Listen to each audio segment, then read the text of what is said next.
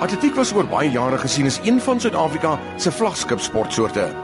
Die afgelope jare egter het die sport baie van sy glans verloor.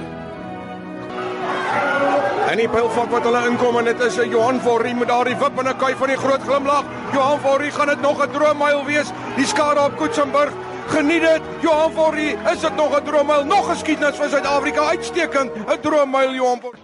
Chariots of Fire is een van die bekendste sportfilms wat ooit gemaak is.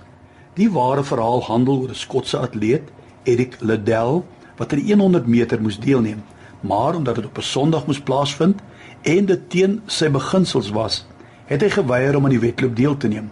Hy skryf toe in vir die 400 meter en wen dit in 'n wêreldrekordtyd. Nou dis waar die film eindig, maar nie Eric se merkwaardige storie nie. Na die Olimpiese spele het hy die atletiekbaan vaarwel toegeroep vir 'n baie groter wedren, die wedloop van die lewe.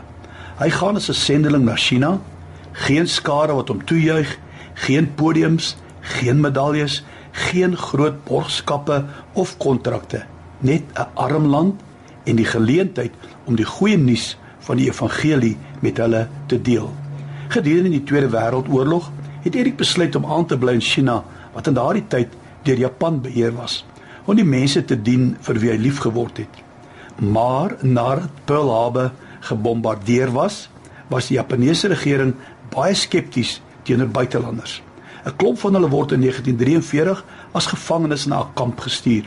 Hy word verbied om te preek, maar hy hou steeds aan om die mense van Jesus te vertel.